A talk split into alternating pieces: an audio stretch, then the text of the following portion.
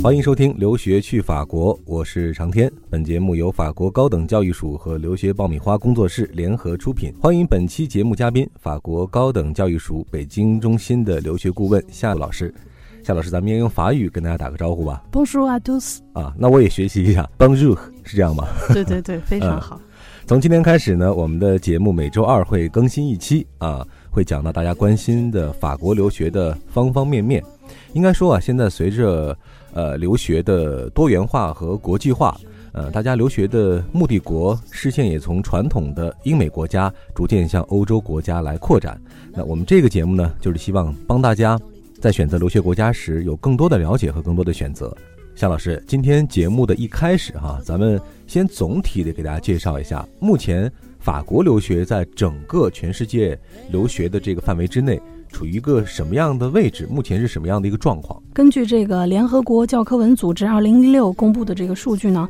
法国是全球第四大留学生接待国，在非英语国家当中呢。法国的排名呢是名列第一。呃，截止二零一六年，在 QS 杂志公布年度最佳学生城市排名当中呢，巴黎呢曾经是连续五年蝉联第一。嗯，也就是说，在这个接纳留学生方面，法国是一个非常开放的一个国家，非常开放也非常有经验的一个国家。嗯，呃，咱们法国高等教育署是一个什么样的机构？在法国留学当中，会帮助大家做哪些事情呢？好的，法国高等教育署呢是隶属于法国驻华大使馆的一个官方机构。我们主要的这个职责呢，就是协助中国的学生去法国留学，从学生。最初开始建立他的留学计划，然后呢，我们也会组织很多相关的法国高等教育的推广活动。同时呢，这个学生不法的时候呢，也需要办理这个签证，我们也会在这方面给予一定的这个指导和帮助。同时呢，学生从法国留学归来之后呢，我们也会给这个留法归国的人员提供一定的帮助。应该说，法国高等教育署是法国政府高等教育在华的推广机构，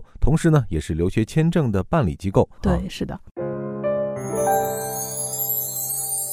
提到这个法国留学啊，这几年大家都不陌生了，嗯，特别是对于法国宜人的气候、美丽的风景，另外呢就是它教学上的优势，还有就是学费方面的优势，应该说是一个性价比很高的选择哈。今天我们先帮大家综合来分析一下，那法国留学到底有着什么样的优势和竞争力？我们首先来看学术方面啊，因为这个是大家最为关心的。我去法国留学的话，在学术方面来说，会具有一个怎么样的竞争力呢？先说一下法国的学校的选择，课程的选择其实是非常丰富的。嗯，法国呢，它一共有七十四所综合性公立大学，然后二百多所的这个工程师学院，一百五十多所的工商管理学院，还有一百二十多所的公立的高等艺术学院，二十所建筑学院，以及三千多所其他类型的这个私立的院校，各个领域都有的。简单的跟大家说一些这个可能家长学生会比较关心的一些排名的情况。根据二零一六年《金融时报》全球最佳工商管理学硕士排行榜前十名呢，有三所是来自法国。二零一六年泰晤士高等教育的小型大学排名当中呢，巴黎的综合理工大学是排名呃全世界第三。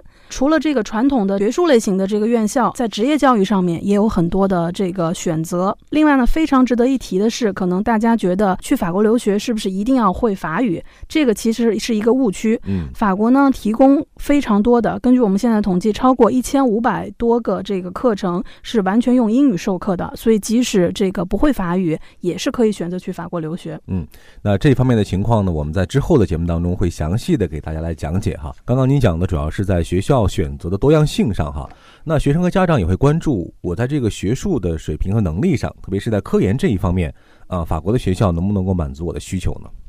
首先呢，从国家层面上来讲，法国在科研与发展方面的投入，这个是非常高的，每年呢是高达了四百八十亿欧元，全球排名呢是第六位。根据这个相关的排名，法国国家科学研究院是全球科研出版物方面排名第一的科研机构。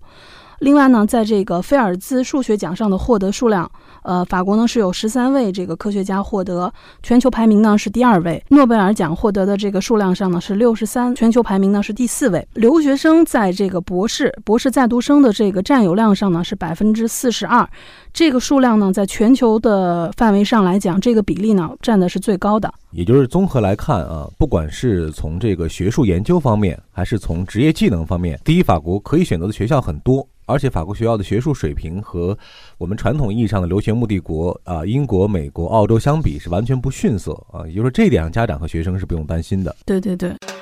这里是互联网第一留学咨询分享节目《留学爆米花》，欢迎继续收听哦。说到这个留学国家的选择，哈，对于中国的学生和家长来说，呃，更为关心的一点就是我学成之后啊，我的去向或者我的前景怎么样？那如果我去法国留学的话，未来我在这个就业啊，或者说未来的职业生涯方面。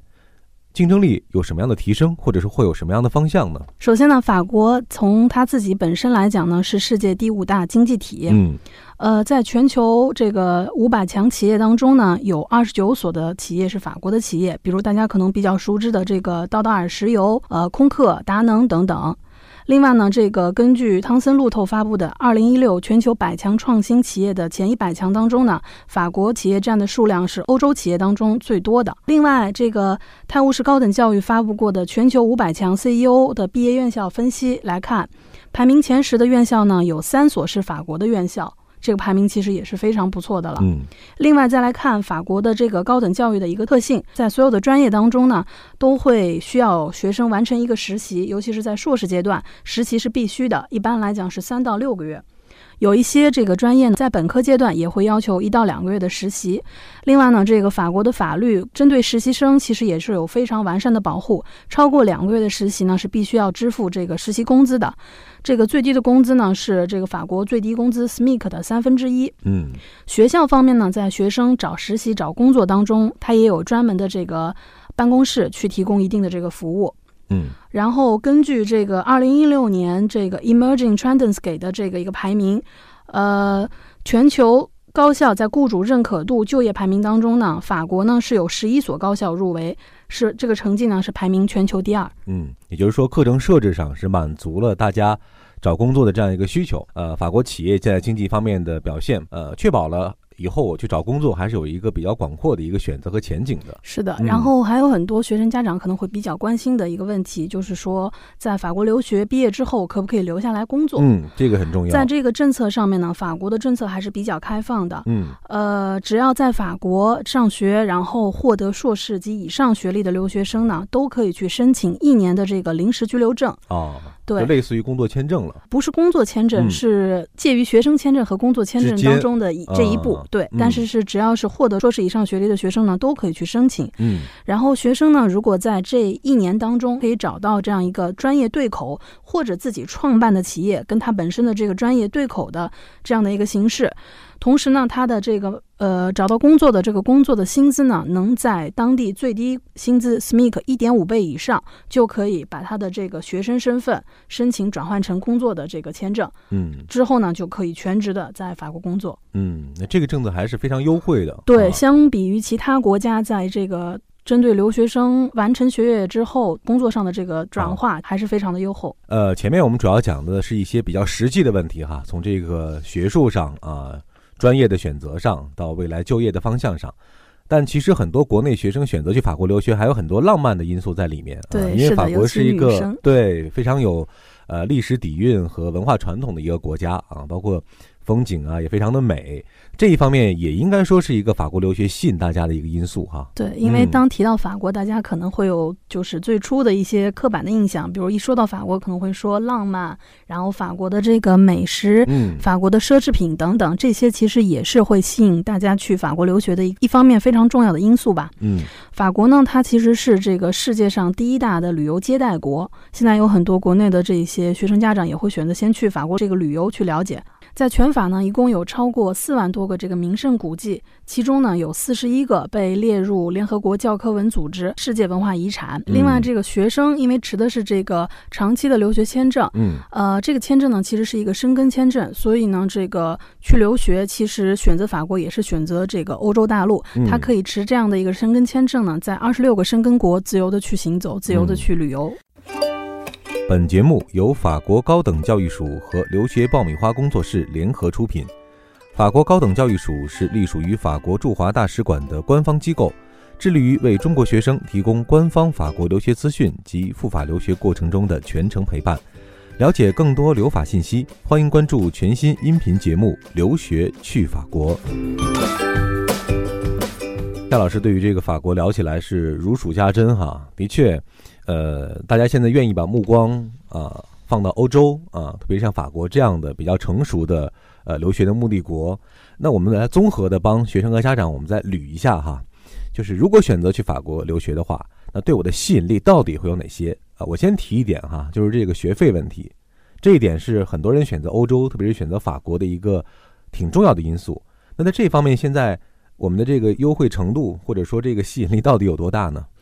对，相较于这个传统的英美留学国家，法国的这个在学费上来讲，其实是相当平易近人的了。嗯，因为每一个学生的他的实际的学费，绝大部分是由法国政府来承担的。每年呢，法国政府在每个学生身上的投入呢，大概是一万四千欧元，这个投入可以说是非常非常大的。所以就是说，其实选择法国留学的学生呢，从某种程度上来讲，每个学生其实都有奖学金。嗯，而且是享受着和法国民众同等的这个教育的一个待遇。对，是没有区分这个呃法国人或者说是外国留学生，这个都是一视同仁的。嗯，然后刚刚提到的可能有几类院校，这个尤其是这个综合性公立大学。综合性公立大学呢，就是说，呃，它是没有学费的，只有这个注册费。这个注册费大概是几百欧。对，从这个本科、硕士和博士之间稍微有点区别，从大概两百欧到五百欧之间吧。对，嗯，公立的话是这样，然后私立的话呢，当然就是说根据这个院校的类型、课程的类型不同，会有一定的区别。基本上来讲呢，是从这个几千欧到两万欧左右之间吧，这个也是具体来看。相比呃美加英国来说，总体上可能这个还是要偏低不少的。对，嗯，另外呢，法国的在在社会保险还有这个对于学生和居民的这个福利上面，其实有非常大的这个支持。每个学生呢都会每一年要缴纳一个社会保险的这样的一个费用，这个费用呢大概是在每年两百欧左右。如果大家生病或者说要去医院看病，这个大概能涵盖百分之七十左右的这样的一个医疗的费用。嗯，呃，除此之外还有个非常有特色的这个福利，叫做我们叫住房补助。哦，也就是说，每一个持长期留学签证的学生呢，都可以申请这样一个住房补助，每个月呢大概是从九十欧到两百欧之间不等，是每个学生。这个长期留学签证都是可以去申请的，嗯，这个可能在别的国家是没有的。嗯，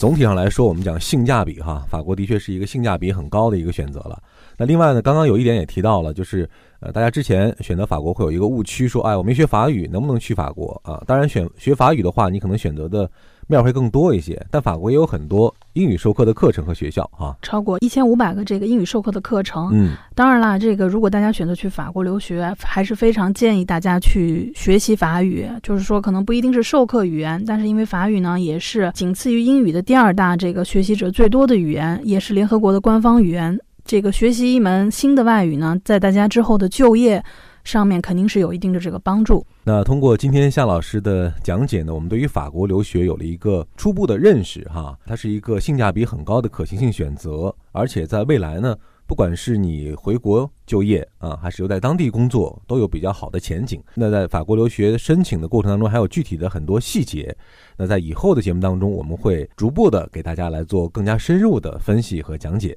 也希望大家在每周二关注由法国高等教育署和留学爆米花工作室联合出品的《留学去法国》，更多法国留学的信息也可以关注我们的微信公众号“留学爆米花”。我们下一期节目跟大家接着聊法国留学。Merci，谢谢大家。